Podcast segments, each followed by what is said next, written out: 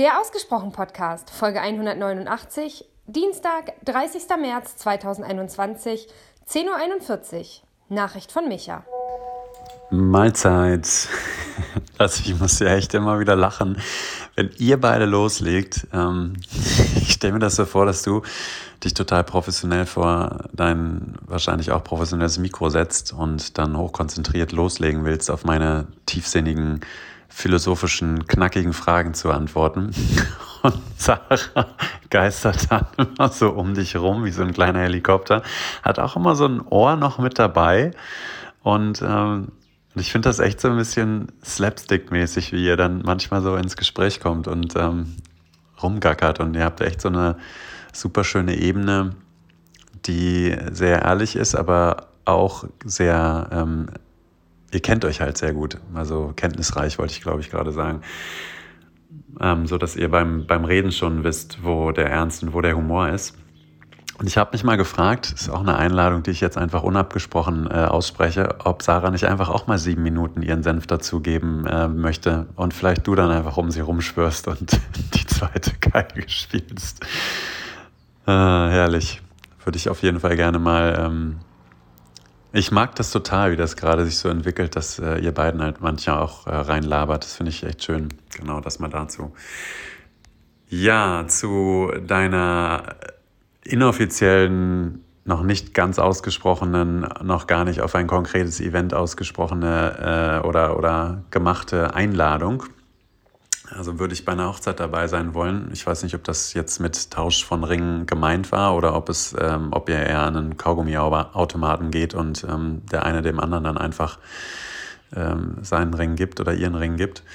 Aber also ja, ich will. Ne? Total, hatte ich voll Bock drauf. Ähm, auch mal die Leute kennenzulernen, über die ich wahrscheinlich schon einiges gehört habe, mal mit Gesichtern bestücken zu können. Ähm, ja, klar, auf jeden Fall. Also ich bin auch ein guter Hochzeitsgast, weil ich schon wahnsinnig viele Hochzeiten mitgemacht habe. Und ähm, das immer irgendwie auch spannend fand, da die Menschen kennenzulernen und zu sehen, was da für verschiedene Zeiträume und Phasen aufeinandertreffen. Also das sind ja meistens irgendwie Schulfreunde, dann von später von den Städten, wo man Leute kennengelernt hat. Ähm, Im Ausland hast du ja, glaube ich, noch nicht gelebt, aber äh, ja, von, von Reisen und sowas, das finde ich immer super spannend. Ähm, ja, genau. Also da wäre ich auf jeden Fall dabei. Ich tendiere immer dazu, dann ähm, mich auch manchmal zurückzuziehen und ich bin auch ganz gut drin im Musik machen. Ich habe ja früher aufgelegt mit einem guten Kumpel von mir. Und das ist äh, immer auf jeden Fall eine Gefahr, dass ich mich dann irgendwie so zurückziehe. Aber wenn die Leute cool genug sind, und das gehe ich, da gehe ich mal davon aus, dass das bei euch der Fall ist, dann ähm, wird das auf jeden Fall cool werden, glaube ich, eine coole Party. Und ja, auf die Frage, würde es, ob ich was, ob ich das glaube, ob es sich verändern, ob, oder ob es etwas verändern würde, wenn wir uns sähen oder treffen würden. Ähm, auf jeden Fall würde das was verändern. Upp, auf den Pause-Button gekommen. Also ich glaube auf jeden Fall, dass sich das verändern würde zwischen uns. Und ich glaube nicht, dass es in irgendeine negative Richtung ginge, weil der persönliche Kontakt und sich mal zu sehen und auch gegenüber sitzen zu können und einfach zu sehen, wie der andere reagiert, das macht ja immer was. Und ähm, ich habe die Erfahrung gemacht ähm, bei mir, je persönlicher ein Kontakt ist, desto mehr klickt es auch bei mir und der Person. Also das heißt, die super coole Basis, die wir jetzt haben, die, die ist schon für mich eine total gute Voraussetzung, dass wir uns auch, wenn wir uns so sehen würden, ähm, einfach nochmal ganz anders klicken würden. Und ähm, ja, ich glaube, ich habe gerade so dieses Bild, ähm, ich, ich war gestern mit den Kids irgendwie unterwegs im Auto und habe ähm, hieß das, die Fuchsbande oder sowas gehört. Und ähm, das ist so eine, so eine kleine Kindergruppe von, ähm, ich glaube, drei Kinder und ein Hund, die so Detektivfälle lösen. Und der Sprecher ist, ich weiß gar nicht, ähm, wie der von den drei, drei Fragezeichen heißt, Justus Jona oder sowas, glaube ich.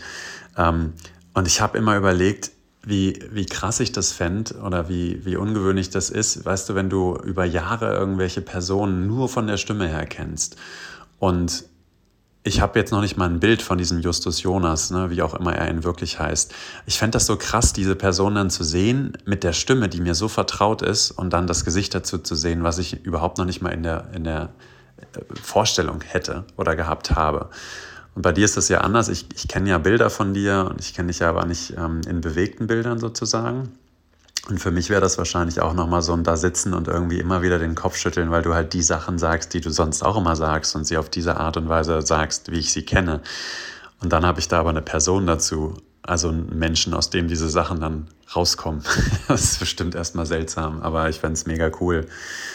Ähm, ja, nee, ich glaube nicht, dass das was zum Negativen verändern würde, sondern ähm, auf jeden Fall zum Positiven. Einfach so, so eine Art Vertrauen, ähm, so eine Vertrautheit, genau das ist das Wort, was ich da nehmen würde. Und egal, ob das in Bonn, Köln, Düsseldorf, äh, wo auch immer wäre oder in vielleicht mal in, weiß nicht, München, Freiburg, Stuttgart oder so, das ist ja völlig egal. Übrigens, ich habe da einen guten Kompromiss, wenn, äh, na, wenn Sarah aus dem Norden kommst, du aus dem Süden kommst. Ähm, ihr seid ja jetzt im Osten. Ich finde es dann nur logisch, dann einfach in den Westen zu ziehen, so auf einem, auf einen neutralen Grund, ähm, ein neutrales Gebiet, was äh, ja so ein schöner Kompromiss auch ist ne? zwischen, zwischen ähm, hoher Norden, tiefer Süden und jetzt im Osten, dem ihr jetzt ja den, den Rücken kehren wollt, ähm, aus welchen Gründen auch immer. Aber ja, da, also ich würde vom Charakter würde ich denken, dass dir wahrscheinlich Köln am besten gefallen würde. Ich würde, und jetzt äh, verlieren wir wahrscheinlich einige Zuhörer, ähm, wahrscheinlich prozentual gesehen die Hälfte von den zehn, die äh, zuhören, voraussichtlich. Oder 10.000, ich weiß es noch gar nicht genau. Ich gucke ja da irgendwie nie rein.